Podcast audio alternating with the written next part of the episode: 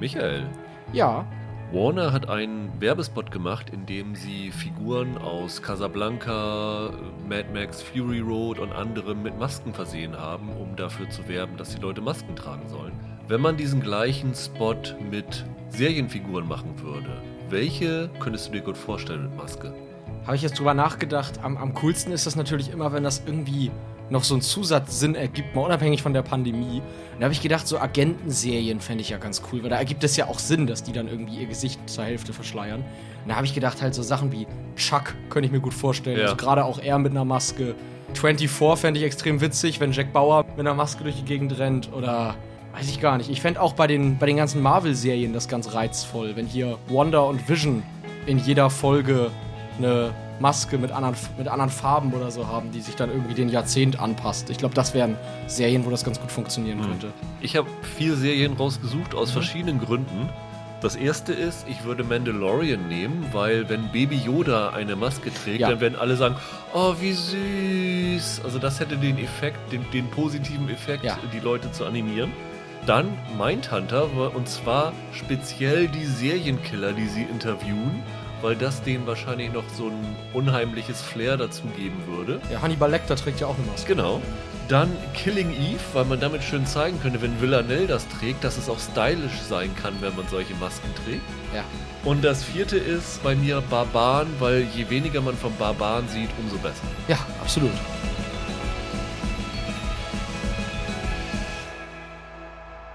Hallo und herzlich willkommen zu einer neuen Ausgabe von Serienweise. Mein Name ist Rüdiger Meier und ich begrüße wieder Michael Hille. Ja, da bin ich wieder. Hi. Wir haben ein wenig umkonzipiert seit dem letzten Mal, weil sich etwas ereignet hat, was unsere Planung über den Haufen geworfen hat. Nämlich nächste Woche wird es, wenn alles klappt, zu Tribes of Europa ein äh, Interview mit Oliver Masucci geben, auf das ich mich schon sehr freue. Und deswegen haben wir einen Podcast, den wir eigentlich für erst in zwei Wochen geplant haben, jetzt schon nach vorne gezogen. Wir wollen nämlich über das neue Angebot von Disney Plus namens Star reden. Und zwar so, dass wir mal allgemein drüber sprechen, was das ist, ob es sich lohnt, wofür es sich lohnt. Star ist ja in erster Linie mit Klassikerserien am Anfang, was wir uns bei den Klassikern rausgesucht haben, was wir da uns tatsächlich durchaus mal nochmal angucken würden. Und dann haben wir uns auch noch drei der vier Neustarts rausgesucht und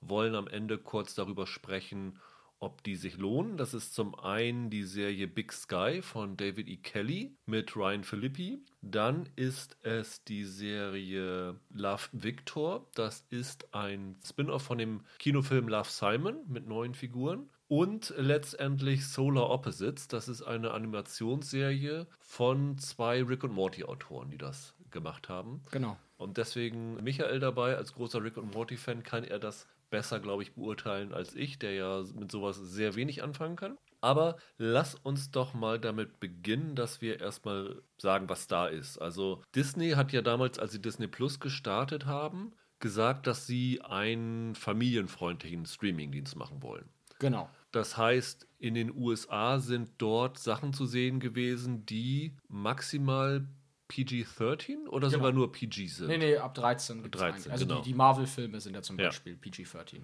Und ansonsten wollten sie das, den Rest vom Service fernhalten, was in den USA auch ganz gut geht, weil sie ja dann zu Disney gehörend auch noch zum Beispiel Hulu haben als Streamingdienst und FX noch haben als Sender und äh, die ja auch so ein bisschen härtere Programme haben. Die laufen dann, glaube ich, auch bei Hulu in den USA. FX on Hulu oder sowas heißt es da. Genau. Und hier in äh, Deutschland und auch im Rest der Welt, vor allen Dingen in Europa, ist es so, dass sie für diese, sagen wir mal, älter getakteten Programme nicht wirklich eine Plattform haben. Genau, es gab ja dann schon die Befürchtung, als damals Disney Plus herkam, ob nicht auch Hulu dann hierher kommt. Ja. Aber dem ist ja dann jetzt nicht so, sondern man kann eigentlich sagen, das Programm wird jetzt bei Disney Plus gesondert Genau. sozusagen stattfinden. Sie haben ja bisher, ich sag mal, die Hulu-Serien wurden häufig, Stars Play hat zum Beispiel einige Hulu-Serien gehabt, Ja. Normal People war ja eine Hulu-Serie oder The Great. Ich glaube, Sky hat einige Hulu-Serien gehabt, TV Now und also immer so Einzelpaketverkäufe an, an Dienste, die interessiert waren. Und das ist für Disney wahrscheinlich wenig förderlich, weil sie in erster Linie ja ihren Streamingdienst forcieren wollen und ich glaube irgendwann das Ziel ausgegeben haben, dass sie bis 2024 oder so 300 Millionen Abonnenten oder sowas haben wollten. Weltweit, ja, habe ich auch gelesen. Und von daher müssen sie sie natürlich dieses äh, Angebot auch attraktiver machen. Und die zweite Sache neben Serien ist natürlich, dass Disney damals 20th Century Fox übernommen hat und damit natürlich ein großes Paket an Filmen bekommen hat, Ja. die halt nicht familienfreundlich waren. Also angefangen von Stirb langsam. Stirb langsam Alien. Film, genau, Alien gehört dazu, Ja. ähm, Predator und sowas alles. Die hätten sie normalerweise nicht bei Disney verpackt. Jetzt werden sie deshalb am 23. Februar Star eröffnen. Das muss man sich ungefähr so vorstellen, wenn man sich die Disney Plus Startseite heute anguckt, hat man ja so die, ich sag mal, die Themenbutton, ne? Genau, fünf Buttons: Disney, Pixar, Marvel, Star, Wars, und National Ge Geographic. Genau, wo sie die ganzen Dokus hinpacken. Und da kommt in Zukunft halt der Button Star, den man einfach anwählen kann und sich darüber diesen Programmteil eröffnet. Und dieser spezielle Bereich kann dann auch mit einem Kinderschutz versehen werden, glaube ich. Wer dann so Angst hat, dass die Kinder, die eigentlich nur die Eiskönigin gucken sollen, versehentlich auf Predator klicken oder sowas. Genau, und dann äh, diesen Bereich, der ist quasi extra abgeschirmt. Und Genau. da finden dann die ganzen Erwachseneninhalte statt, sozusagen. Das Ganze hat natürlich auch einen Haken, nämlich einen preislichen Haken. Bisher war ja Disney auch attraktiv, weil der Preis relativ günstig war. 6,99 im Monat oder 70 neun- im Jahr. Genau, 69, 69,99 im Jahr. Und das hat einen so ein bisschen vergessen lassen, dass das, muss man sagen, Angebot, abgesehen von halt den großen IPs wie Marvel, Star Wars oder den, den Pixar-Filmen, relativ gering war. Gerade bezogen auf was Neues. Genau. Ne? Also du hast Mandalorian gehabt und jetzt hast du hier WandaVision, aber sonst ist ja eigentlich nichts, hat nichts stattgefunden. Ja. Das heißt, sie erhöhen das Kontingent jetzt ein bisschen. Also ich meine, es sind so grob zum Start 50 Serien ungefähr, die dazukommen und 170, 270 Filme oder ja, sowas. ja, ja. Äh, immens. Also relativ äh, viele Filme und auch Braveheart oder Deadpool sind dabei, aber es sind halt auch ältere Sachen dabei, wie zum Beispiel Die Farbe des Geldes oder Die Waffen der Kleopatra. Frauen oder Cleopatra oder sowas. Ich sag mal, Filmklassiker-Fans werden hier jetzt auch auf ihre Kosten kommen. Die Frage ist halt, lohnt sich das dafür, die Mehrinvestition zu tätigen? Also es kostet jetzt ab 23. Februar 8,99 im Monat, beziehungsweise 89,99 im Jahr. Wer allerdings noch vor dem 23. abschließt, bekommt noch erstmal den, den alten Preis. Ich bin mir nicht hundertprozentig sicher, wie es läuft. Ich glaube, ein halbes Jahr wird dieser Genau. 6,99 Preis beibehalten. Genau. Und Bis- das heißt, wenn du, wenn du das Jahresabo abschließt, dann hast du es bis Ende Februar 2022 dann noch für diese 69,99, bevor sich das erhöht. Ja, genau. Da wir ja jetzt nicht bezahlt werden hier, um zu sponsern, äh, Disney Star, sondern wirklich das nur aus Interesse machen, wenn du Disney Plus noch nicht im Abo hättest, Michael, wäre dieser Zusatzfaktor ein Reiz für dich, jetzt zu abonnieren? Ah, Ich bin jetzt natürlich der Falsche, um, den, um das zu fragen, weil ich, ich gucke mir hier die Filmliste durch und denke mir, die allermeisten dieser Filme habe ich zu Hause stehen, Ja. auf Scheibe. Ich bin so ein Sammler. Dementsprechend habe ich die fast alle. Ich muss aber sagen, die Auswahl ist schon ganz geil. Das muss man sagen. Also wenn man sich so, so ein bisschen cineastisch angehaucht ist, gerade bei den Filmen, dann finde ich die Auswahl sehr geil. Also weil das geht ja von, weiß ich nicht, Independence Day und iRobot, also so moderneren Sci-Fi-Sachen über, weiß ich nicht, Miller's Crossing bis hin zu Quiz Show, also auch zu Ja. so etwas feineren Sachen. Solaris wandert dahin. Master and Commander ist da. ja, ja, ja, genau. Ich habe sogar schon gesehen Starship Troopers. Das ist doch ein Gag. Starship Troopers bei Disney Plus. Ja, das, stimmt. Das passt überhaupt nicht zur Corporate Identity eigentlich. Ja, Das ja. ist doch total grandios. Nee, also ähm, ich weiß nicht, ob ich es mir jetzt deshalb holen würde, aber ich kann mir schon vorstellen, dass es da Filmnerds gibt, die, wenn sie jetzt noch keinen anderen Streamingdienst haben, sagen, das Angebot sieht zumindest gut aus. Ich finde die Preiserhöhung halt happig, muss ich sagen. Also Ja, also prozentual ist das schon äh, Das ist ziemlich ordentlich dafür, dass du, wie gesagt, äh, relativ wenig Neues am Anfang hast. Ja, aber halt gemessen daran, dass ich halt vorher schon fand, dass Disney Plus war ja für mich als Streamingdienst eine kleine Enttäuschung, weil Ja. das halt größtenteils Zeug ist, dass man, wenn man ehrlich ist, nicht unbedingt noch mal sehen muss, wenn man es in der Kindheit gesehen hat. Oder dass man halt guckt, wenn es mal im Fernsehen läuft. Also ich brauchte eigentlich keinen Streamingdienst, wo ich mir Ariel und Robin Hood bei jeder Gelegenheit angucken kann. Deswegen, also preislich finde ich es noch nicht so, so mega optimal, muss ich wirklich sagen. Aber das Angebot ist, ist sehr cool. Also sind tolle Sachen bei. Ja, ich sehe es auch so, dass ich mir das wahrscheinlich jetzt für 8,99 äh, dann nicht holen würde. Was man sagen muss, ist, dass es für mich eventuell eine Investition in die Zukunft wäre. Also mit dem, was mit Star noch versprochen ist, würde ich vielleicht mit der Erwartung sagen, okay, ich abonniere jetzt mal äh, kurz vor der Erhöhung für das eine Jahr, weil mhm. dann hast du effektiv was kostet es denn? 6, 5, 5, 50, 6 Euro im, pro Monat im Schnitt. Und dann abwarten, was da noch alles kommt, weil es sind hier Sachen dabei, die deuten darauf hin, was da noch kommen könnte. Also ich sag mal, nicht nur bei den, bei den Filmen oder bei den, bei den Serien. Es ist wahrscheinlich auch so bei den Filmen und Serien, dass viele Sachen, die gerade zu Fox gehörten, anderweitig im Moment lizenziert sind und deswegen hier noch nicht kommen können. Also zum Beispiel ein Beispiel, Buffy ist dabei zum Start, aber Angel ist nicht dabei zum Start. Ja. Da sieht man, dass da noch irgendwie ein Potenzial ist, dass da irgendwie mehr kommen könnte. Und was in dieser Liste, die rumging, gefühlt noch von niemandem wahrgenommen worden ist, es sind dort zwei Dokus drin, nämlich zum einen in der Filmliste, die sie rausgeschickt haben, Jordan Rides the Bus. Ja. Das ist eine Doku aus der Reihe 30 for 30, sehr preisgekrönt damals, die sich auf die Zeit bezieht, wo Michael Jordan Baseball gespielt hat. Und dann ist bei im, Serienbereich eine Doku namens Lance dabei. Das ist eine ESPN-Doku über Lance Armstrong. Mehrteilig, ich glaube vier oder so, die dann auch ihn interviewt hat und wo es dann auch wirklich um das Doping und sowas alles geht. Man sieht, dass das Sachen sind, die von der Disney-Tochter ESPN hergestellt sind. Und zum Beispiel diese Reihe 30 for 30 hat mittlerweile 50 oder mehr hochkarätige Dokus. Und da ist zum Beispiel noch ein relativ großer Schatz, den man auf, auswerten kann. Also es gibt eine Doku, die ist von Barry Levinson gemacht, eine ist von Peter Burke ich glaube, Burke über Gretzky und Levinson über die Indianapolis Colts oder die Baltimore Colts, die dann aus Baltimore weggeholt worden sind. Also da sind Sachen, wo ich denke, okay, wenn ihr das jetzt so in dem nächsten Jahr rüberbringt, dann sind da durchaus viele interessante Sachen dabei, die man in Deutschland noch nicht gesehen hat. Das ist richtig. Und auch, auch bei den Filmen. Also wie gesagt, die Auswahl, die da jetzt vorhanden ist, die so zwischen Blockbuster und kleineren Sachen schwankt, lässt ja auch darauf hindeuten. Ich meine, 20th Century Fox hat gerade jetzt in den letzten Jahren noch einige ganz tolle Sachen produziert, die bei Oscars und anderen Filmpreisen hoch vertreten waren. Ich meine hier sowas wie Free Billboards Outside Ebbing, Missouri zum Beispiel, der ja. super war. Ich denke, gerade wenn da bestehende Lizenzen auslaufen, dann ist da auf jeden Fall the place to go. Zumal man ja dann auch abwarten muss, was mit anderen Hulu-Originals passieren genau. wird. Ob die dann in Zukunft auch zu Star wandern oder ob da noch irgendwie durch Altverträge Starsplay dann zum Zug kommen wird oder so. Also da ist tatsächlich schon einiges angekündigt worden. Können wir vielleicht drauf gleich zu sprechen kommen, weil das ist das, was Star am Ende am reizvollsten machen wird.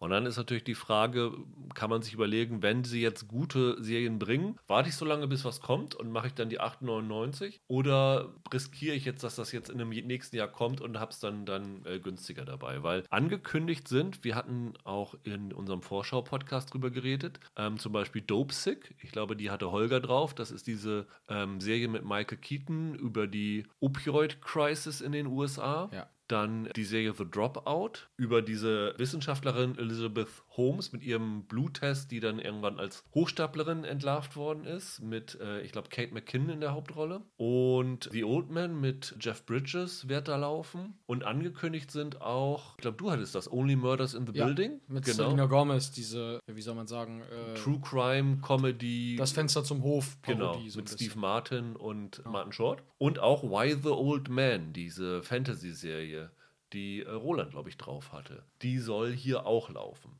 Das heißt, was so Hulu-Serien angeht, die wirklich, muss man sagen, gute Qualität liefern, ist da durchaus Potenzial für die Zukunft geliefert. Also das ist, wäre für mich das Reizvollste. Also ich würde sagen, das, was jetzt noch dazu kommt, also ich nehme es gerne mit, wenn ich das sowieso das Abo schon habe, aber das ist jetzt nicht unbedingt was, wofür ich mir das holen würde. Aber auf lange Sicht, glaube ich, könnte das Disney schon nach vorne bringen. Ich glaube auch, dass es der richtige Weg ist, Disney Plus in Europa auch für erwachsenere Inhalte äh, zu öffnen, anstatt jetzt tatsächlich Hulu nach Europa Ja. zu bringen. Ich glaube, dass es der schlauere Weg ist, weil es irgendwann halt den Punkt gibt, an dem die Leute sich nicht noch einen Streamingdienst holen. Ich glaube, das alles unter einer Fahne zu machen. Der Gedanke ist natürlich, ob sowas wie Stirb langsam, Braveheart und Co. nicht so die Marke Disney so ein bisschen verwässernd wirkt unter einer Flagge. Ich denke aber, dass sich das am Ende lohnen wird. Ich glaube halt, dass Disney jetzt, ich meine, außer von so äh, Nerds wie uns, in erster Linie von Familien abonniert ist, die das so als guten Ersatz Babysitter nutzen können und sowas alles. ja. Und solange gewährleistet ist, dass die Kinder da nicht rankommen, wird das, glaube ich, niemanden davon abschrecken und sagen, okay, jetzt hier ist Predator drauf, bitte, ich will das nicht haben. Es erschließt aber halt auch Leute, die eben nicht so IP-hörig sind und erwachsenere Inhalte haben wollen. Von daher ist das für die Expansionspläne wahrscheinlich schon der, ein kluger Schritt, das so zu machen. Ja, absolut. Lass uns doch mal gerade im Serienbereich äh, durchgehen, was dort an, an Klassikern zum Start dabei ist, ob sich da irgendwas von aufdrängt. Cool ist natürlich, dass 24 dabei ist. Super cool. In ihrer äh, Komplettheit, also sogar mit dem äh, weniger guten Live Another Day und dem völlig vergurkten 24 Legacy. Aber die ersten acht Staffeln sind da und das ist ja der richtige Weg, 24 zu gucken, weil wann hast du eigentlich 24 das erste Mal gesehen, als so ein jüngerer Mensch? Ja, als jüngerer Mensch, das stimmt. Aber ich habe es nicht im Fernsehen gesehen, ich habe es auf DVD gehabt. Genau, so, so war es damals auch. Also ich habe das damals als Serienphänomen wahrgenommen, als, als DVD-Phänomen. Ich überlege gerade, ob ich die sogar als Import hatte oder als Deutsche. Ich weiß nur noch, dass ich die im Büro regelmäßig ausleihen musste und es wurde rumgereicht und alle haben sich die Nächte damit um die Ohren geschlagen. Das war eine der Serien, die das Bingen erfunden hat. die ist fürs Fernsehen auch einfach nicht, nicht gemacht in dem Sinne. Ne? Also die ist sogar auf DVD oder dann im Streaming ganz witzig, weil sie ja zwischendurch Werbeeinblendungen quasi in Kauf nehmen muss, indem eine Uhr eingeblendet Ja. wird, da kommt ein Schwarzbild und dann wird sieben Minuten weitergesprungen. Nee, aber das war auch, als ich das gesehen habe, habe ich gedacht, wie geil, weil ich hatte das seit langem vor, mir die nochmal von vorn damit anzufangen. Nur acht Staffeln sind halt echt ein Klopper, wenn du immer 24 Folgen hast. Aber jetzt, wenn das da jetzt rumliegt, dann werde ich es bestimmt machen. Also ich kann mir das gut vorstellen. Das Einzige, was mich ein bisschen ärgert, oder sie haben es halt vergessen aufzulisten, aber in der Filmliste steht nirgendwo 24 Redemption. Ja. Und das wäre extrem ärgerlich, weil der Film spielt ja zwischen der sechsten und der siebten Staffel und ist quasi essentiell leider, weil die sechste Staffel mit dem Cliffhanger endet, den der Film fortsetzt und der Film mit dem Cliffhanger endet, den Staffel 7 fortsetzt. Ich hoffe, dass der einfach in der Auflistung von Star vergessen wurde, weil ohne den Film wäre es ein bisschen bescheuert tatsächlich, dann da weiter zu gucken. Also ich hoffe, dass sie den nicht vergessen haben. Neben 24 gibt es halt viele andere Serien, die so, so Dauerbrenner-Charakter haben und mit denen man sich auch wirklich viele Stunden um die Ohren schlagen kann. Also man sagt immer, es sind hier 50 Serien, aber wenn du das mal so in Guckzeit umrechnest, gehen da einige Wochen äh, bei drauf. Vor allem, wie viele Staffeln das Eben. sind. Ne? Also wir können hier mal so die, die Langläufer ähm, auflisten. Akte X kommt. Die neuen Staffeln, die Neuauflage nicht, aber Genau. Auf die kann man, glaube ich, auch verzichten. Ja, getrost. Braucht kein Mensch, nein. Auch eine Serie, muss ich sagen, ich habe das früher nie, war es nie so meins. Ich habe da immer nur so, so Teile von gesehen und die Kinofilme gesehen, die übrigens auch da äh, sind. Aber das so mal durchzugucken, warum nicht? Ich meine, ich habe die, zwar die DVD-Box hier stehen und habe es trotzdem nicht geschafft, da reinzugucken, aber hat, glaube ich, schon, schon seinen Charme. Es sind American Dad 15 Staffeln und Family Guy 17 Staffeln dabei, also die Seth MacFarlane-Geschichten. Cleveland Show auch, die gab es ja, war ja noch ein Spin-off von Family Guy, auch alle vier Staffeln. Stimmt, ja. Für mich super, weil Ja. ich bin ja riesen Family Guy-Fan. Finde ich ganz klasse, weil ja auch bei Netflix nur die immer die fünf aktuellsten Staffeln verfügbar sind. Total klasse, die alten Sachen. Dann Bones die Knochenjägerin. Bones und Castle, so diese zwei Castle, so Romantik-Comedy-Krimi-Schwergewichte sind dabei, richtig. Beide vollständig. Dann Buffy hattest du schon erwähnt. Desperate Housewives und Grey's Anatomy. Also Desperate Housewives auch Devious Maids, gehört ja in, in die gleiche Grace, Schiene rein. Grey's Anatomy, alle 16 Staffeln. 16, also. ja, alle sind es ja nicht. Die sind Ja, nicht drehen ja ganz, fleißig ne? weiter. Stimmt. Aber Aber wer da ja, Bock ja. hat, nicht schlecht. für mich ganz schön, aber muss man sagen, die läuft, glaube ich, als ich das letzte Mal geguckt habe, lief sie bei Netflix und bei Amazon. Deswegen finde ich, ist das hier jetzt nichts Erwähnenswertes, aber alle neun Staffeln von How I Met Your Mother sind dabei. Immer gut. Ist auch eine Fox-Serie. Ich finde hier auch ganz cool gleich zwei, sag ich mal, wirklich richtig Klassiker-Serien. Also einmal Prison Break und halt Lost. Genau. Also es sind, muss man sagen, einige Serien dabei, die die Serienlandschaft nach vorne gebracht haben. Das sind Akte X, das ist 24, das ist Lost und in Ansätzen auch Prison Break. Die haben die Serienlandschaft verändert Ja. und ähm, das ist natürlich schon ganz interessant. Und auch, ähm, ich auch Sons of Anarchy ist da. Das war ja auch Quality TV damals, als Ja. es rauskam. Ist auch eine ganz große Serie gewesen.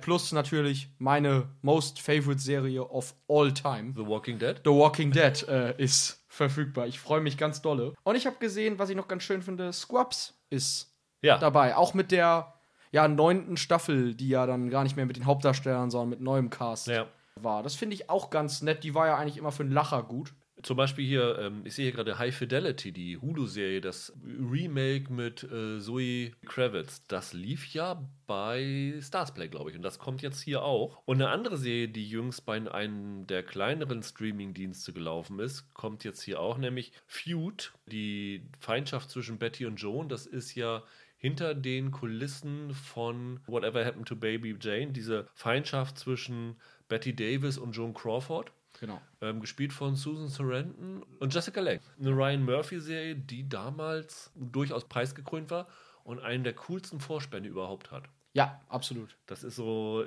in dem Ja. Bond-Vorspannstil so Ja. ein bisschen Ja, ja. gemacht, so Ja. auch so Scherenschnittmäßig. Das ist ziemlich cool. Also, und das sind zum Beispiel so Sachen, wo ich denke, die kennen vielleicht viele wirklich noch nicht und die lohnen sich wirklich. Und ich glaube, was für Disney Plus Kunden ganz interessant ist, ist, dass dieses ähm, The Gifted dahin wandert, weil das war ja eine Serie, die im X-Men-Universum Ja. beheimatet war mit Amy Ecker, weil ja auch die meisten X-Men-Inhalte bei Disney Plus sind. Oder dann durch äh, Star jetzt sogar alle, ist das natürlich auch noch ganz cool. Es fehlt allerdings ähm, Legion. War auch eine X-Men-Serie, die fehlt noch. Ja, immer wieder Jim mit Jim Belushi, diese ganz alte äh, Ja. Sitcom ist auch dabei. Ich weiß gar nicht, ob man die heute noch gucken kann. Ein Guilty Pleasure von mir ist noch dabei, sehe ich gerade. Glee? das hättest du gerne. Nein. Äh, Sleepy Hollow. Ich bin auch ein Fan von dem Film, aber die Serie fand ich auch ganz charmant. Ich habe das allerdings nicht alle vier Staffeln durchgezogen, muss ich ehrlich sein. Kann ich ja jetzt vielleicht nochmal nachholen. Und man muss sagen, drei Serien auf jeden Fall, die so die, die afroamerikanische Lebenswirklichkeit abbilden. Atlanta Ja, ist dabei, allerdings leider nur die erste Staffel bisher. Ja. Die Donald Glover-Serie, die ist natürlich schon ein äh, echter Kracher. Sechs Staffeln von Blackish. Ja. Mhm. Die wunderbare Sitcom, ich glaube, bei Amazon lief sie bei uns bisher. Und dann gibt es noch Snowfall. Das ist auch eine FX-Serie. Das ist ja der Crack-Handel in den 80ern in Los Angeles, glaube ich. ne? Crack und Kokain. genau. Ja. Also es sind so ein paar Sachen dabei, wo man sagen kann, okay, das kann man gucken. Es sind auch Sachen dabei, die man so maximal als Guilty Pleasure einschätzen kann. Revenge zum Beispiel oder Scandal oder Scream Queens. Das sind dann ja so bewusst irgendwie auf so Edelsoap-Niveau angelegte Serien. War Terra Nova nicht auch so ein richtiger Mist damals? Terra Nova war eine von Spielberg produzierte Serie, wenn ich mich Ja, nicht ganz täusche. ja, ja, ja, ja, ja. Mit Dinosauriern, ne? Das, das Gen- war auch genau. ein Riesenmist. Das habe ich damals gesehen. Und ich meine, wer es nicht kennt, jetzt ist die Chance, Firefly zu gucken, ne? Ja, ja, das muss sein natürlich. Also, da gibt es keine Entschuldigung mehr. Ich, also, ich denke, das ist schon ganz cool, dass so ein paar Sachen hier dabei sind, die dann durch die Disney-Marke vielleicht auch noch mal ein bisschen. Ja. Ich sehe gerade noch Lie to Me ist noch dabei. Gott, das habe ich geguckt. Das war, glaube ich, mit die erste Serie, die ich richtig verfolgt habe. Ja. Lie to Me. Also, das ist wirklich, wo ich mich jetzt bewusst dran erinnere. Mit dem quasi menschlichen Lügendetektor. Genau, mit Tim Ruff. Das, Genau. Das habe ich damals gesehen, das fand Ja. ich cool. Also, da war ich noch ganz jung, aber ja, witzig. Also das sind so die Sachen im Serienbereich, die uns so aufgefallen sind. You're the Worst ist übrigens auch noch eine ziemlich gute Sitcom, die da kommt, die wahrscheinlich noch wenige kennen, würde ich mal so einschätzen. Aber dann lass uns doch mal über die Sachen reden, die tatsächlich neu dabei sind. Wir haben, wie gesagt, uns die Serien angeguckt: Big Sky, Solar Opposites und Love Victor. Und es kommt noch eine Serie Marvels Hellstrom neu, die aber so ein Desaster ist, dass Marvel gleich gesagt hat, wir machen aus Marvels Hellstrom besser Hellstrom, damit die Leute nicht denken, dass das irgendwas mit Marvel zu tun hat. Weil das, glaube ich, noch die letzte Serie war, die unter der alten Ja. Marvel TV-Ägide produziert worden ist. Ja. Ne? Dahinter stehen auch dieselben Leute, die schon Marvels Inhumans Ja. komplett vergurkt haben. Also das kann, ich habe da eine Folge von gesehen und man kann sich da wirklich, selbst mit Marvel-Fanbonus und drei Augen zugekniffen, du kannst dir da nicht mehr von ansehen. Das ist unerträglich. Geht da um ein Geschwisterpaar, die sind Kinder von einem Serienkiller Mhm. und haben äh, die Fähigkeit, Dämonen zu spüren Genau. Und äh, müssen dann zum einen mit den inneren Dämonen fertig werden, Genau. aber auch mit den externen Dämonen, die es dann sozusagen auch schaffen, den Vater wieder zu beleben und ähm, dann kommt da so ein Konflikt. Ist aber wirklich ein großer Müll, ist auch nach der einen Staffel, die hier ist, abgesetzt worden. Ja. Ähm, also das können wir wirklich euch nur sagen, lasst die Finger davon. Ja. Aber lasst uns doch mal mit der wahrscheinlich der Serie beginnen, die sie am meisten beworben haben, nämlich das ist Big Sky. Ja. Ist, wie ich vorhin schon gesagt habe, eine Serie von David E. Kelly, ist jetzt aber nicht Big Little Lies 6.0, ne? Ausnahmsweise mal nicht. Nein. Nein. das ist tatsächlich was Neues. Ist insofern ganz interessant. Die Serie ist in den USA ein Mega-Erfolg. Also die läuft dort bei ABC im ganz normalen Fernsehen. Und wenn man in den USA die Quoten sich anguckt, die ja mittlerweile auch so gemessen werden, dass nicht nur die gemessen werden, die live zugeschaut haben, sondern zeitversetzt innerhalb von einer Woche die aktuellsten Folgen, ist die Serie immer bei 11 Millionen Zuschauer, was für ABC der größte Serienstart seit The Rookie ist mit äh, Nathan Fillion und hat da so Nerv getroffen. Sind in den USA auch erst äh, neun Folgen jetzt gelaufen, also die neunte startet nächste Woche. Bei uns läuft es, glaube ich, so, ich weiß gar nicht, ob nur die erste oder die ersten beiden zum Start da sind und dann auch im Wochenrhythmus, weil sie ja sonst nicht hinterherkommen würden. Hast du, als du die Serie geguckt hast, gewusst, worum es geht in der Serie, als du da reingeguckt hast? Ja, ich habe es mir vorher durchgelesen, worum Okay. es gehen Weil soll. ich bin da völlig unvorbereitet reingegangen und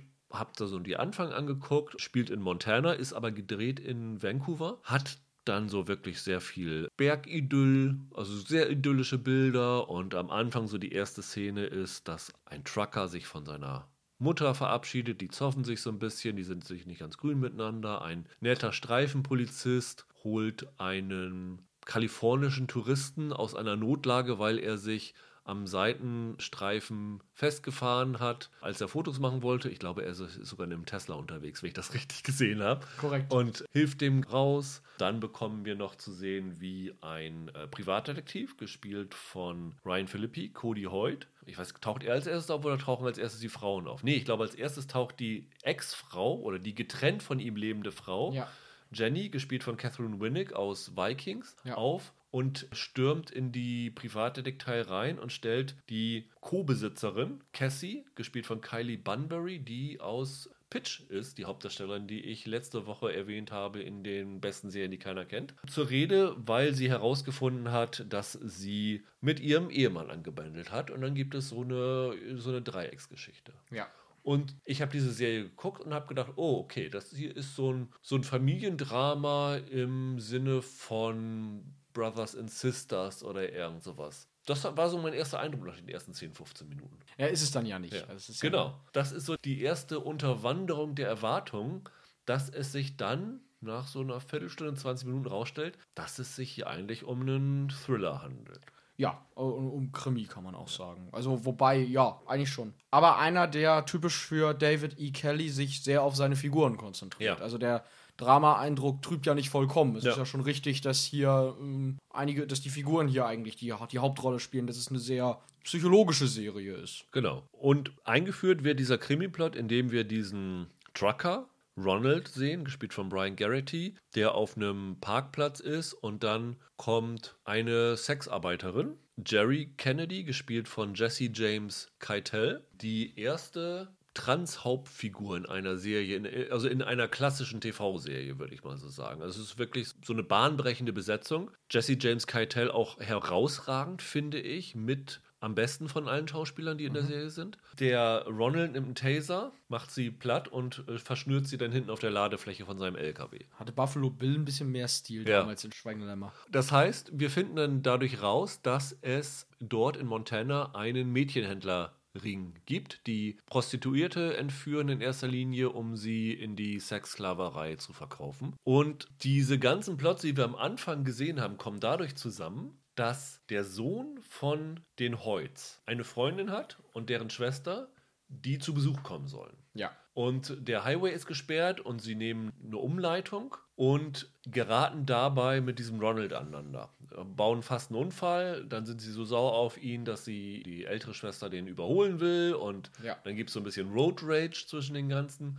Und am Ende endet es damit, dass der Typ halt aus Rache die beiden Mädchen auch kidnappt beides noch Minderjährige, was dann wiederum die beiden Hoyts sowie die Cassie auf den Plan bringen, die dann ermitteln, was ist mit den Geschwistern passiert und die wenden sich dann an den Polizisten, den wir am Anfang gesehen haben, weil der ja Highway Patrol in Montana ist, um zu gucken, ob er irgendwas gehört hat, wo Ja. immer dieses Auto und die Mädchen abgeblieben sind. Und das ist die Prämisse der Serie und viel mehr wollen wir auf gar keinen Fall sagen, weil die erste Folge unterwandert nicht nur durch diesen Genrewechsel die Erwartungen, sondern durch noch etwas anderes, über das wir nicht reden wollen. Ja. Da muss ich sagen, als Vielseriengucker weißt du natürlich, bist, bist du eigentlich auf alles vorbereitet. Aber ich habe mich schon lange nicht mehr so überrascht gefühlt von einer Serie wie dadurch. Ja, überrascht bin ich auch gewesen. Ja. Ich frage mich nur, ob das so eine gute Idee war. Aber Das stimmt. Überrascht fand, überraschend fand ich es auch. Ich habe halt nur direkt auch gedacht, "Mm."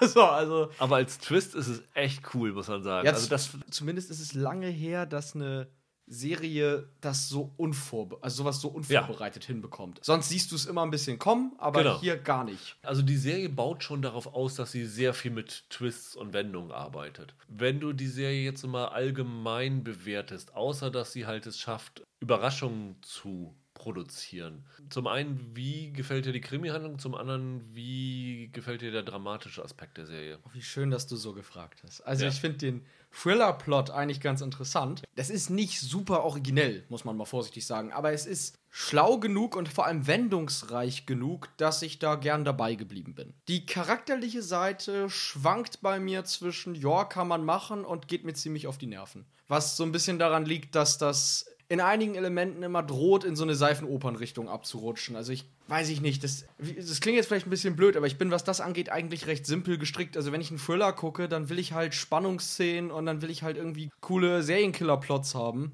Und wenn ich eine Dramaserie gucke, will ich halt Drama haben. Aber wenn man das mir zu sehr vermischt, ja, dann driftet mein Interesse hinweg. Ich finde den Mix nicht so richtig gelungen, muss ich sagen. Ja, ich sehe das ähnlich. Du hast vorhin gesagt, dass David E. Kelly ja dafür so ein Spezialist ist, so charaktergetriebene Sachen zu machen. Ja, Und ich finde, da erreicht er hier nicht seinen höchsten Level. nee, nee, überhaupt nicht. Also so eine Figurenentwicklung wie Big Little Lies zum Beispiel, wo du schon nach, wie viele Folgen hatte die? Ich glaube, die hatte sieben, ne? Sieben, ja. Also er hatte wenig Stunden eigentlich dafür Zeit. Das hier ist das erste Mal seit Jahren, dass Kelly mal wieder eine Serie macht, die mehr als so eine kurze Streaming-Serie ist. Und da hat er es halt geschafft bei Big Little Lies, gerade so die Witherspoon und Kidman und Shailene Woodley-Figur wirklich innerhalb von kürzester Zeit auszuarbeiten und komplex und vielschichtig zu zeichnen. Und hier ist das zumindest nach dem, was ich gesehen habe, bisher noch nicht der Fall gewesen, weil hier ja auch also Big Little Lies war ja auch so ein Mix aus Krimi und Drama, aber da ist der Krimi ja total in den Hintergrund getreten. Ja, genau, das war nur so der Überbau.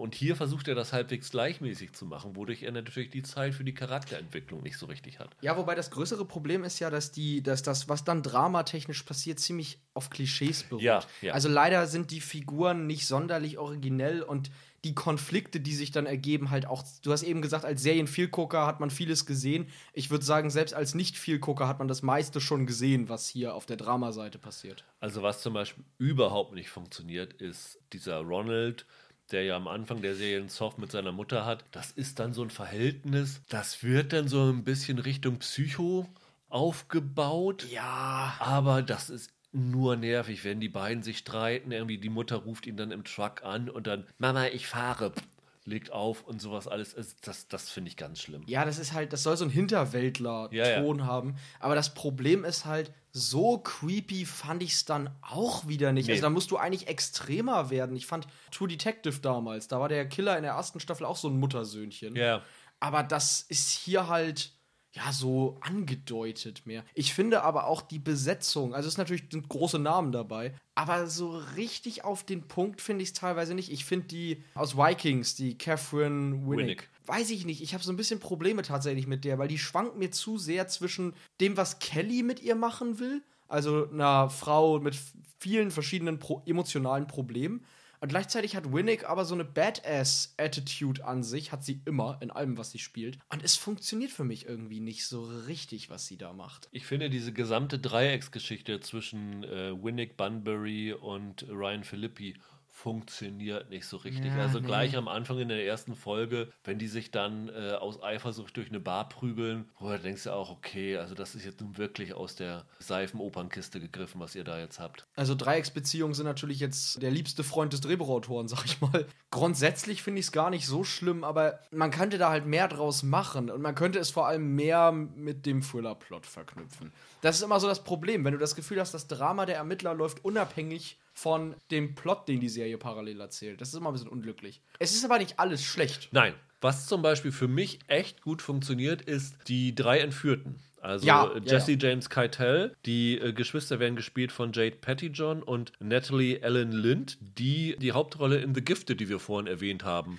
hat. Die drei werden dann erstmal ähm, zusammengefercht in dem LKW sitzen sie da und versuchen sich zu befreien und sind danach dann in so einer Hütte oder irgend so in einem Keller oder sowas angekettet. Und die Dynamik von diesen drei Frauen, die in dieser Extremsituation sind und wie sie reflektieren, was passiert mit uns jetzt und einerseits herausfinden wollen, was sind die Pläne von denen, andererseits überlegen, wie sie da rauskommen können und in dieser Gefangenschaft aber sich auch gegenseitig kennenlernen. Ich finde, das sind die stärksten Szenen dieser Serie. Ich finde sogar, ich habe vorhin ja ähm, Schweigen der Lämmer nicht umsonst erwähnt, sondern ich finde überhaupt, dass das sowas war, wo ich dachte, cool, das hätte auch in Schweigen der Lämmer damals gut gepasst. Da entführt der Typ ja eine Frau und dann kommt immer, sie reibt sich die Haut mit der Lotion ein, Ja. dieser, dieser Kram da. Aber das fand ich eigentlich cool, also dass du mehrere Personen hast, die gleichzeitig in derselben misslichen Lage sind und du dadurch halt die Möglichkeit hast, das Ganze mehr auszuschärfen, was da passiert. Ich habe mich immer erinnert gefühlt an eine Folge aus Criminal Minds, der zweiten Staffel damals, als ich noch geguckt habe.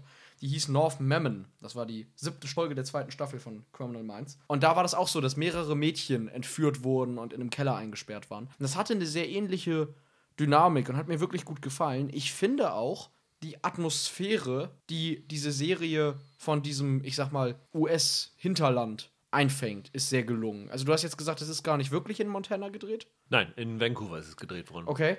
Ähm, davon, Ich, ich weiß nicht, ob sie B-Crew-Shots äh, Okay. gemacht haben von der Landschaft oder so, aber es, Vancouver hat, glaube ich, eine relativ ähnliche Landschaft in der Umgebung, sodass man das auch hätte machen können. Okay, ich war jetzt noch nie in dem Teil der Welt. Ich würde es jetzt eh nicht erkennen. Aber ich finde die, nicht nur, dass die Landschaftsaufnahmen schön sind, was ja immer jetzt nicht so einen Wert an sich hat, weil hübsche Landschaften, das kann dann ja jeder Idiot irgendwie hübsch abfilmen. Ich finde, atmosphärisch kommt es ganz gut rüber. Also auch die Leute, die so, so doof das jetzt klingt, die so als Statisten besetzt sind oder was du so ein bisschen von Land und Leute siehst, finde ich sehr stimmig. Es wird ja auch ganz kurz äh, zu Beginn zumindest einmal auf die Coronavirus-Pandemie angesprochen. Also die Serie wurde wohl auch während der Pandemie gedreht. Ja, ja, die haben eine relativ äh, längere Drehpause zwischendurch gehabt Mhm. und auch unter großen Abstandsprinzipien, weswegen sie halt auch nach, ich glaube, fünf Folgen erstmal eine längere Pause gemacht hatten in den USA, über einen Monat nicht eine neue Folge gebracht hatten. Ich finde halt, es ist ganz schön, dass das angesprochen wird. Also man hätte, also man muss fairerweise sagen, allzu sehr betrifft es die Leute irgendwie gar nicht, dass das weltweit gerade umgeht. Also man sieht jetzt nicht allzu viel von möglichen Einschränkungen oder so. Aber ich finde es ganz nett, dass sie es halt wirklich ansprechen. Man hätte ja auch einfach genauso gut, so wie es jetzt ja wohl einige Hollywood-Blockbuster tun, die gerade gedreht werden, äh, ignorieren können, was auf, in der Welt passiert und so tun, als wäre es nicht so. Das fand ich auch ganz nett. Wie gesagt, es hat mit dem Plot nicht viel zu tun, aber es erweckt einen stimmigen Gesamteindruck dieser, dieses Kosmos, in dem das da spielt, diesem Mikrokosmos. Ganz interessant ist noch, wer äh, unter anderem hier Regie geführt hat. Also die ersten beiden Folgen wurden von Paul McGuigan inszeniert, der unter anderem, ja, und auch Lucky Number 11 Ja, genau. gemacht hat. Ja. Jennifer Lynch ist dabei, die Tochter von David Lynch, die die besten 911-Folgen gemacht hat, nämlich diese, diese persönlichen Rückblickfolgen, die, die echt stark waren.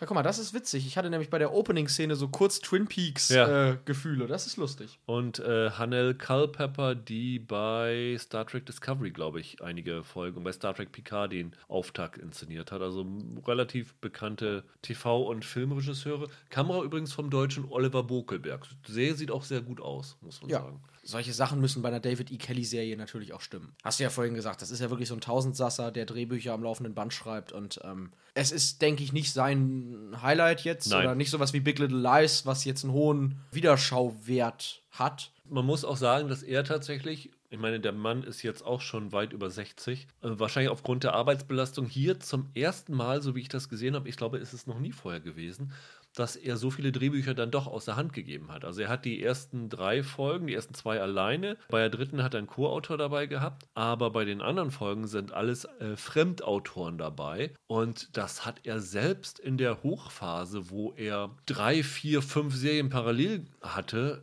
äh, eigentlich sehr selten gemacht, dass mehr als eine Folge oder zwei Folgen am Stück von jemand anderem geschrieben worden sind. Also vielleicht vertraut er mittlerweile auf den Writers Room, vielleicht ist das aber auch ein Problem dann bei der Serie. Kann sein. Muss natürlich nichts Schlechtes bedeuten, Ja. ne, grundsätzlich. Aber ich denke, für so einen Start jetzt hier bei Disney Plus ist das auf jeden Fall in Ordnung. Also man kann da auf jeden Fall reingucken. Alleine halt schon, um sich von dieser ersten Folge ein bisschen überraschen zu Ja. lassen. Ich finde, Ja. allein dafür lohnt es sich, das Ja. zumindest mal anzufangen. Also es ist eine High-End glitzige Serie, muss man sagen.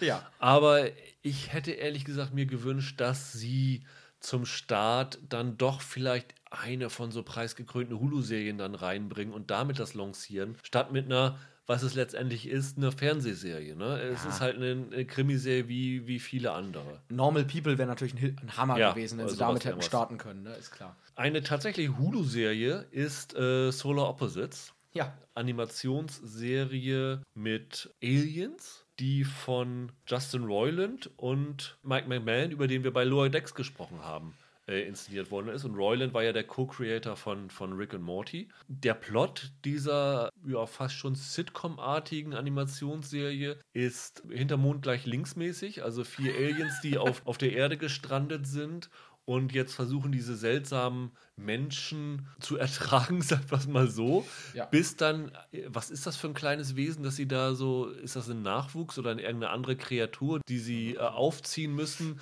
bis sie ein gewisses Alter erreicht und dann so mächtig ist, dass die ganze Erde wie ihr ehemaliger Heimatplanet durch dieses Wesen und alle Menschen äh, eliminiert werden. Ganz genau. Ich muss sagen, für mich war das absolut gar nichts.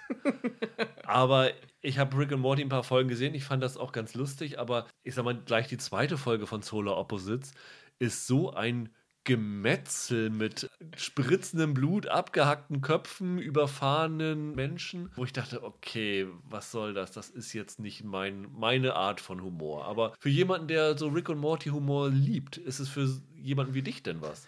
Gemetzel. Ist lustig, wie du Qualitätsfernsehen aussprichst. Nein, ich fand's, ich, ich, ich hatte es äh, groß erwartet. Ich muss sagen, für Rick und Morty-Fans sind aktuell einfach tolle Zeiten, weil das läuft, das läuft und läuft.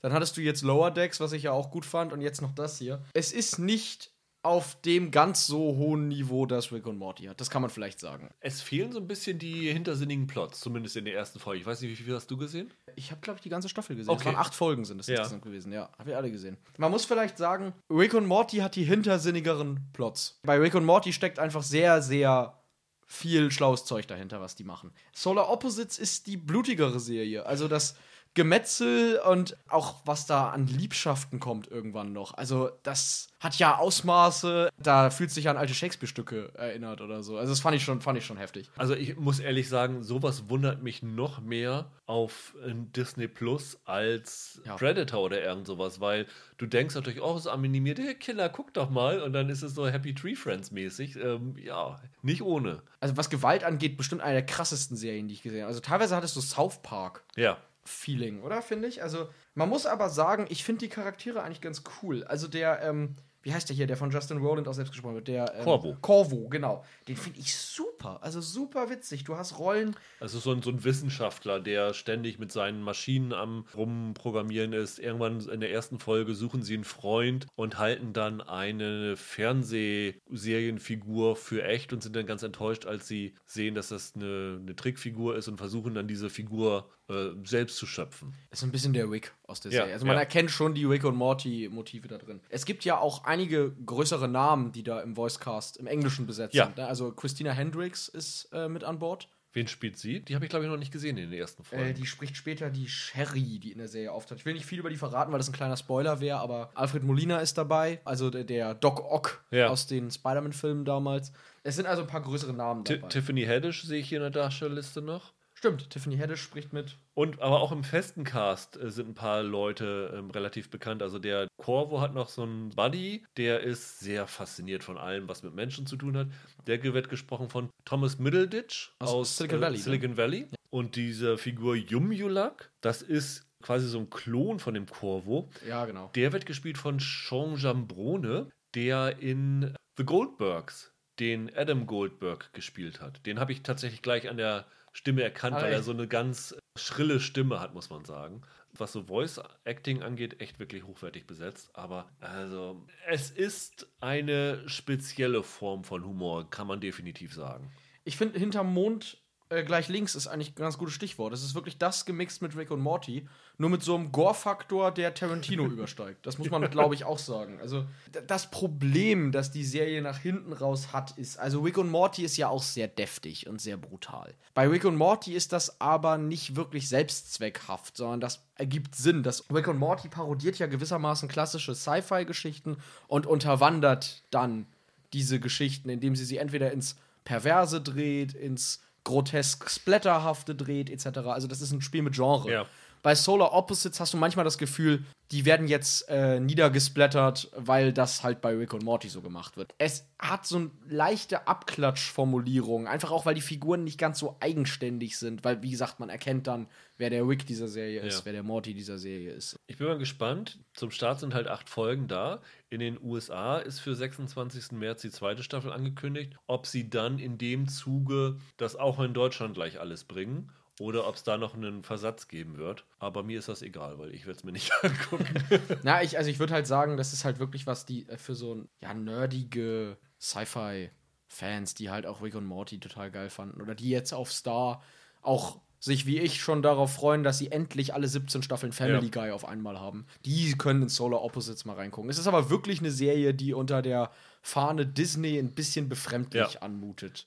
Tonal komplett gegensätzlich ist Love Victor. Auch eine Hulu-Serie, die auch äh, zum Start da ist. Auch im Wochenrhythmus auf jeden Fall die Folgen kommen werden. Und das ist ja quasi die Serienversion von Love Simon, dem Hitfilm, kann man sagen. Ne? 2018 von Greg Berlanti, dem äh, Chef des Arrowverse, muss Genau. man so sagen Ja, korrekt. das ja so eine Coming-out-Geschichte von einem jungen Schüler war, der im Verlauf des Films seine Homosexualität entdeckt und nachdem er von vielen Schülern dann gemobbt worden ist, dann auch dazu stehen kann und es ausleben kann, sagen wir mal so. Jennifer Garner hat die Mutter gespielt, die Hauptfigur Simon wurde von Nick Robinson gespielt, der hier auch wieder auftaucht in einer, sagen wir mal, Voice-Over-Funktion, weil er per Instagram Direct Messages mit dem Helden dieser Serie, nämlich Victor, schreibt.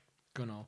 Die Prämisse ist eigentlich das gleiche. Sie wieder- wiederholen es eigentlich nochmal. Ja. Also hier kommt ein, ein Junge, also der Victor, gespielt von Michael Cimino, nicht zu verwechseln mit dem Regisseur Michael Cimino, auch nicht verwandt, verschwägert, wie auch immer. Aus Florida nach Atlanta zieht er mit seinen Eltern, kommt an eine neue Schule, die Creekwood High School, das genau die Schule ist, an die der Simon vorher gegangen Ja, ist. genau. Und in der ersten Folge wird so ein Voice-Over erzählt, wie er quasi dem Simon eine Nachricht schickt und sagt, ja, ich habe hier alles von dir gehört, von deiner Geschichte und sowas alles. Und ich kann dir nur eins sagen, leck mich. Du weißt ja gar nicht, wie gut du es hast. Du hast so verständnisvolle Eltern und so gute Freunde und sowas alles. Und äh, für mich, der halt auch, sagen wir mal, seine sexuelle Identität noch nicht gefunden hat, ist die Situation ganz anders, weil er ist zum einen Puerto Ricaner. Ja. Seine Eltern sind doch recht streng religiös. Ja. Und er hat einen ganz anderen finanziellen Background, also der Familie, die leben nicht in Armut oder so, aber die sind so ein, ist halt so eine, so eine Mittelstandsfamilie und der Simon war ja dann doch eher aus einer wohlhabenderen Familie. Ja, genau. Und von daher ist, obwohl die Prämisse das gleiche ist, die Umsetzung in dieser Serie dann doch anders, weil dieser Victor halt mit anderen Dingen zu kämpfen hat als der Simon. Und das fand ich als Ansatz für diese Geschichte dann doch ganz interessant. Das war übrigens das Beste an der ersten Folge, Ja. dass sich quasi der Victor erstmal darüber abkotzt, was für ein Mist der Love Simon-Film gewesen ist. das fand ich ganz witzig. Ich habe den im Kino gesehen Ja. und war extrem angenervt davon, warum eigentlich in diesen Coming-of-Age-US-Dramen immer alle, die dann Probleme haben, aus irgendwelchen doch wohlhabenden Familien kommen, warum dann am Ende sich immer alles so einfach in Wohlgefallen auflöst und sobald du dich dann geoutet hast, sind deine Probleme auch eigentlich alle weg, weil es nimmt dir niemand so richtig krumm außer ein Und, paar. und der Film ist dann auch zu Ende. Das heißt, du weißt nicht, wie es weitergeht. Genau, nur so ein paar blöde Mitschüler, aber die Ja. sind eh doofe Mobber, die braucht man gar nicht ernst nehmen. Ich fand den Film so, es ist so, so verlogen halt. Ja. Und das fand ich eigentlich ganz witzig, dass Love Victor da in der ersten Folge erstmal direkt mit aufgeräumt hat. Da war ich gleich auf der Seite von dem Victor. Ich dachte, genau so habe ich mich auch gefühlt beim Gucken von dem Film.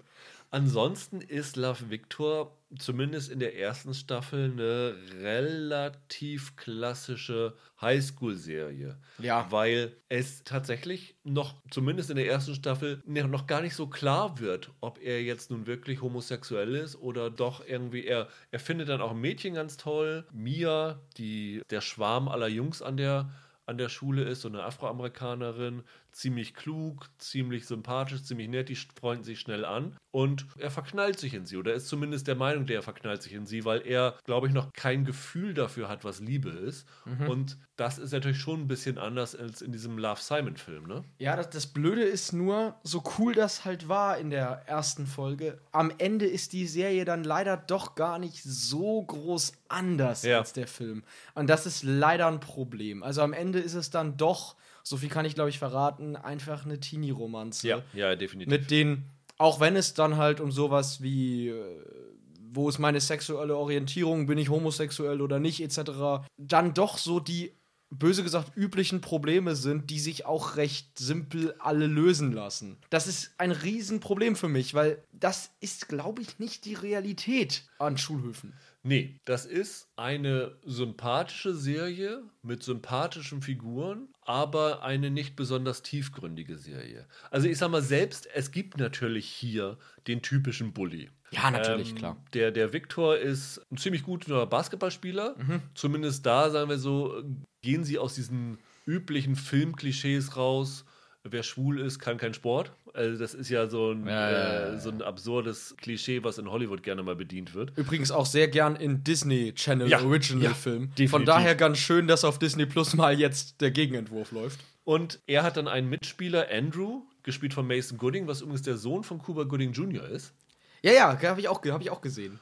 Und der mobbt ihn dann so ein bisschen, weil er zum einen Angst hat, dass ihm der so, der, der Victor, das Star-Standing im Basketballteam wegnimmt. Und zum anderen ist er auch in diese Mia verknallt. Das heißt, sie haben schon oft in zwei Dingen so eine gewisse Rivalität. Aber selbst der Typ kommt halbwegs sympathisch rüber. Ja, das stimmt das stimmt. Er ist kein richtiger Stephen King-Bully, ne? die dann ja immer kurz vor ich zünd dein Haus an irgendwie stehen. Nee, das stimmt. Es ist echt so schade, ne? Weil ich meine, das, das, das ist ja ein gutes Thema. Das ist ja wirklich ein echtes Problem in, in dieser Zeit, in, in dem Alter. Aber immer bei solchen Filmen und solchen Serien, das kommt so rüber, als wäre das halt kein großes Ding, sondern ja, du probierst dich dann ein bisschen aus und dann stellst ja. du irgendwann fest, ja, ich bin homosexuell oder halt doch nicht oder ich bin halt was anderes und dann ist das gut und dann weiß ich nicht, dann applaudieren mir da drei Leute für und die anderen mögen mich halt nicht, aber who cares? Und das ist aber einfach nicht so. Die Sache ist ja halt, dadurch, dass die Serie so ist, wie sie ist, ist das von den Neustarts die Serie, wo man sich da sagt, die hättet ihr jetzt nicht bei Star starten müssen. Die hätte auch im normalen Disney-Feld laufen können, ne? Exakt. Ich verstehe gar nicht, warum die tatsächlich, also ja, Hulu, okay, aber warum die nicht einfach auch bei Disney Plus laufen könnte. Ja. Die ist jetzt, um ehrlich zu sein, auch nicht tiefgründiger als High School Musical, die Serie. Um ganz ehrlich zu Nein. sein. Mehr, mehr steckt da auch nicht drin. Nein. Und auch in High School Musical die Serie wird Homosexualität thematisiert. Also es ist ja. jetzt nicht mehr, äh, nicht mehr ein Tabuthema, oh, wir können die Kinder das nicht sehen lassen. Das ist natürlich ein völliger Schwachsinn. Also diese Serie ja. könnte wirklich anstandslos, ohne äh, Altersfreigabe, es gibt da auch keine Sexszenen oder irgendwas, ja. zumindest soweit, wie ich es gesehen habe. Nein, nein, nein. Also das ist eine total familienkonforme Serie eigentlich. Der Witz ist, dass die durchaus besser ist als Love Simon. Weil der Film, wie gesagt, der hat so eine, finde ich zumindest, man darf mir widersprechen, ich finde, der hat eine sehr ver verlogene Note. Und hat das fast schon weichgespült, das Thema. Das tut die Serie hier zwar auch, aber nicht in diesem Ausmaße, sondern alleine durch die zum Beispiel puerto-ricanische Abstammung, finde ich, ist da ein bisschen ein interessanter Repräsentationsgedanke drin. Aber so. auch das wird nicht komplett äh, ausgenutzt. Äh, das kann man sich wirklich gut angucken, das ist, ist nett gemacht, das tut niemandem weh. Mhm. Äh, man kann da Spaß bei haben. Zum Beispiel finde ich die Voice-Over-Sequenzen finde ich ja. ziemlich gut. Also ja. normalerweise habe ich da immer Probleme mit, wenn ständig äh, Jemand reinquatscht. Äh, jemand reinquatscht, genau. Ähm, hier fand ich das ganz äh, unterhaltsam. War mit so das Vergnüglichste. Und der bizarre Nachbar von ihm. Wie heißt der? Felix heißt er, ne? Ja. Es sind halt so auch diese, diese, diese Highschool-Klischees. Hast du da natürlich auch, ne? Der Felix ist so ein Vielredner, der ständig alles quasselt. Das ist ein Typ, der ist ganz offensichtlich Seth Cohen aus OC California nachempfunden. Mhm. Du findest in jeder Highschool-Serie diese Typen. Mir ist halt das, das hübsche Mädchen, das wahrscheinlich die Summer aus OC und, und so weiter. Ja, aber das, das liegt halt daran, dass du in jeder Highschool diese Typen findest. Genau. Also Ja, okay. der Dauerquassler war ich damals. Ja. Also von daher, ähm, also diese Typen gibt es ja wirklich, ne? Aber wie gesagt, ich finde halt auch, dass das Love Victor ist so eine Serie, die man gut gucken kann, weil sie keinem so richtig wehtut. Ja.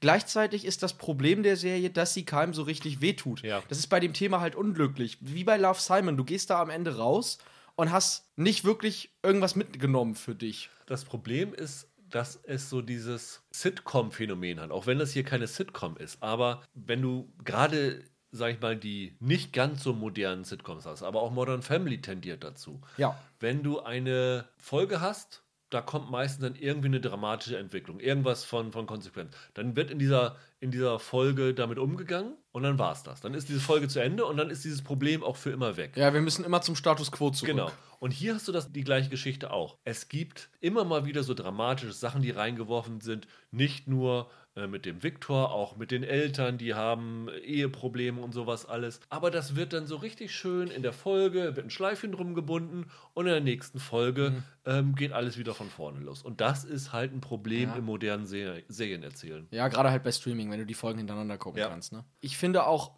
ein großes Problem bei solchen Stoffen, wenn sie halt so seicht auf Entertainment hingedacht sind, ist halt immer, die Leute gucken das und fühlen sich im Nachhinein bestätigt darin. Also du guckst das und findest das ganz süß und fieberst mit dem Victor oder dem Simon Und mit. sagst dann, ach guck mal, Homosexualität ist gar kein Problem mehr. Das ist, ist, Ja. es ist wie, wie diese Geschichte zum Beispiel gerade mit dieser Act-Out-Aktion, wo sich dann wieder tausend Leute darüber aufgeregt haben, ihr wollt euch doch nur, nur hervortun und Ja. ähm, es gibt ja keinen Grund heute mehr, sowas, so eine Aktion zu machen. Ja. Ihr wollt nur ins Rampenlicht kommen. Aber gerade in diesen Reaktionen siehst du halt, warum so eine Aktion wichtig ist. Ja. Und das ist so ein bisschen das Problem von der Serie halt auch, dass du diese Serie guckst und denkst, ist doch alles wunderbar. Genau, man kommt halt aus diesen Sachen raus und denkt, ja, so schlimm ist es ja offenbar Genau. gar nicht mehr. Und ich selber, ich fand ja auch den Victor und den Simon damals im Film Genau, ich finde ich find ihn nett, ja. Genau, ich habe ja auch kein, ich, ich habe solche Neigungen ja nicht, so homophobe Neigungen oder so, sondern ich bin ja auch ein ganz toleranter und das kann ich immer zeigen, weil wenn mal jemand sagt, ne, kann ich immer sagen, ich bin nicht homophob, ich mochte Love Simon damals, da Genau, hab ich im es ist wie geweint. Donald Trump. Ich bin kein Rassist, ich habe einen schwarzen Bekannten. Ja, Also genau. ist, ich ich äh, habe Green Book hat einen Oscar gewonnen, die USA haben keinen Rassismus mehr. Genau. Man muss das jetzt auch nicht künstlich hochpushen. Es ist eine Teenie-Serie und für Teenies tut die, was sie soll. Aber ich habe grundsätzlich ein Problem damit, solche Themen halt seichter zu behandeln, als sie es halt wert wären. Letzten Endes muss man eine Serie über Homosexualität genauso seicht machen dürfen wie eine Serie über Heterosexualität, das ist klar. Andererseits muss man vielleicht sagen, gerade weil diese Serie sich an ein jüngeres Publikum wendet. Und ich sag mal so, das ist eine Serie, die können durchaus auch Zwölfjährige oder jünger wahrscheinlich gucken. Also ich glaube, da ist kein Problem dabei. Wie du sagst, die hätte auch auf Disney Plus Ja. selber laufen können. Und wenn so Jüngeren sowas als selbstverständlich präsentiert wird, dann geht das vielleicht so psychologisch, äh, bei denen kommt das so an, ja, okay, das ist was ganz Selbstverständliches. Und in dem Sinne hat es dann vielleicht einen positiven Effekt, Effekt während man sich sozusagen, wenn man älter ist, denkt, okay, das ist jetzt ein bisschen seicht und ein Ja. bisschen äh, weltfremd, was ihr hier erzählt. Man kann genauso gut auch sagen, und selbst wenn es diesen psychologischen Effekt nicht hat, wenn die Serie, ich sag mal, anspruchsvoller wäre, dann würden sich die Zwölfjährigen nicht mehr angucken. Ja, Oder ja. auch nicht mehr angucken können.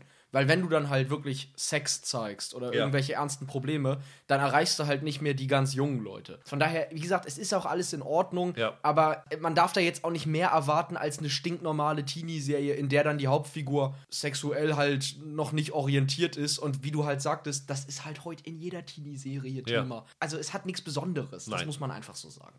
Aber es sind zehn Folgen und die Folgen sind alle auch nur so 25, 30 Minuten. Also man kann es wirklich schnell durchschauen. Ganz ehrlich, wenn ihr den Love Simon mochtet, Ja. dann weiß ich zwar nicht warum, aber dann go for it, dann schaut euch auch das an. Ja. Also ist in Ordnung. Aber was ich sagen muss noch, ist der, der Michael Cimino, wie alt ist er denn jetzt? 21 oder so? Der hat vorher noch nicht viel gedreht. Das ist jemand, so, so Schauspieler, wo ich denke, okay, der könnte vielleicht mal eine Karriere machen. Sollte Love Victor ein großer Erfolg werden, muss er aber seinem Namensvetter folgen und mit direkt dem nächsten Projekt komplett abschmieren und von der Bildfläche verschwinden. Sein Das Heaven's Gate, meinst du? Oder? Ja, das wäre mir wichtig. Also, ähm, falls er zuhört, das nächste Projekt muss spektakulär scheitern. Das wäre mir ganz, ganz lieb. Also, nee, aber du hast schon recht, das ist ein ganz, das ist, vor allem hat er Charisma. Ja. Ich finde, das ist ein Riesenproblem ja oft. Ich habe ja vorhin die Winnick bei äh, Big Sky erwähnt. Dass selbst wenn die Leute schauspielen können, oft fehlt das Charisma, das so diese Grundsympathie, die man mitbringen muss, um die Leute irgendwie zu fesseln. Das hat der. Also wenn der ein bisschen noch äh, dann auch bessere Projekte bekommt und auch ein bisschen komplexere Rollen, ich glaube, dann werden wir den euphorischer noch Ja. besprechen können in der Zukunft. Zusammengefasst zu den drei Serien kann man sagen, Ich freue mich auf Braveheart. kann man sich angucken, muss man aber nicht für alle drei. Was halt auch wieder dazu, dafür spricht, dass man halt jetzt noch nicht unbedingt Disney Plus abonnieren muss. Wie gesagt, äh, wenn ihr euch für die Zukunft Qualität durch die Hulu-Serien verspricht und da kommt halt einiges, kann man, um dieser Preiserhöhung aus dem Weg zu gehen, äh, diese, dieses Jahresding noch vor dem 23. abschließen. Aber schließt bitte nicht nach dem 23. Abo ab unter der Prämisse, dass das jetzt, was hier kommt, eine Revolution ist. Es, es erhöht die Quantität von, von Disney Plus um einiges, die Qualität zum Stand jetzt noch nicht so unheimlich. Nee, vor allem halt, weil wir ja gesagt haben, die ganzen Klassiker, Filme und Serien kennt man ja im Zweifel schon.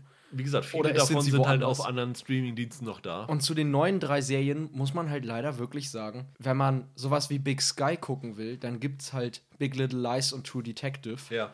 Wenn man sowas wie Solar Opposites sehen will, dann ist Rick und Morty halt die bessere Serie. Und wenn man sowas wie Love Victor gucken will, dann gibt's da halt auch so Sachen, jetzt zum Beispiel Normal People, auch so eine Teenie-Liebesserie, ist dann halt viel besser. Ja. Also leider sind das halt alles mehr so Durchschnittsprodukte für das, was sie dann sind. Und das verstehe ich halt nicht. Warum launcht man nicht so einen Dienst mit irgendwas Großem, was auch die Chance hat, Filmpreise zu bekommen oder Fernsehpreise zu bekommen, wo man dann auch sagt, okay, das ist was, dafür lohnt es sich, weil die Leute darüber reden werden. Ja, ich Ich schätze sag mal, halt- so, so eine Art Mandalorian für erwachsenere Serien. Ich schätze halt, da, da setzen die so ein bisschen halt wirklich dann am ehesten noch auf Big Sky, ne? Weil du halt, Ja. du hast halt die aus Vikings, was eine beliebte Serie ist, du hast David E. Kelly, du hast Ryan Philippi, also ich verstehe es auch nicht so ganz. Aber ich glaube trotzdem äh, auf lange Sicht, dass sich das lohnen wird, Disney Plus zu erweitern. Auf, auf lange Sicht definitiv, aber wie gesagt, versprecht euch so für die ersten Wochen, vielleicht die ersten Monate da jetzt noch nicht in die große Revolution. Dann haben wir, glaube ich, unsere Pflicht getan und euch über alles informiert, was ab 23. dann dort zu sehen sein wird. Nächste Woche, wie gesagt, wenn alles klappt, immer unter der Voraussetzung, mein Interview mit Oliver Masucci zu Tribes of Europa, das nächste Woche startet. Und die Woche darauf haben wir schon aufgenommen. Michael und ich reden über Wir Kinder vom Bahnhof Zoo bei Amazon, die auch nächste Woche startet. Also äh, für die nächsten Wochen ist kräftig für Programm bei uns gesorgt. Bis dahin habt ein schönes Wochenende. Macht's gut. Ciao, ciao. Ciao!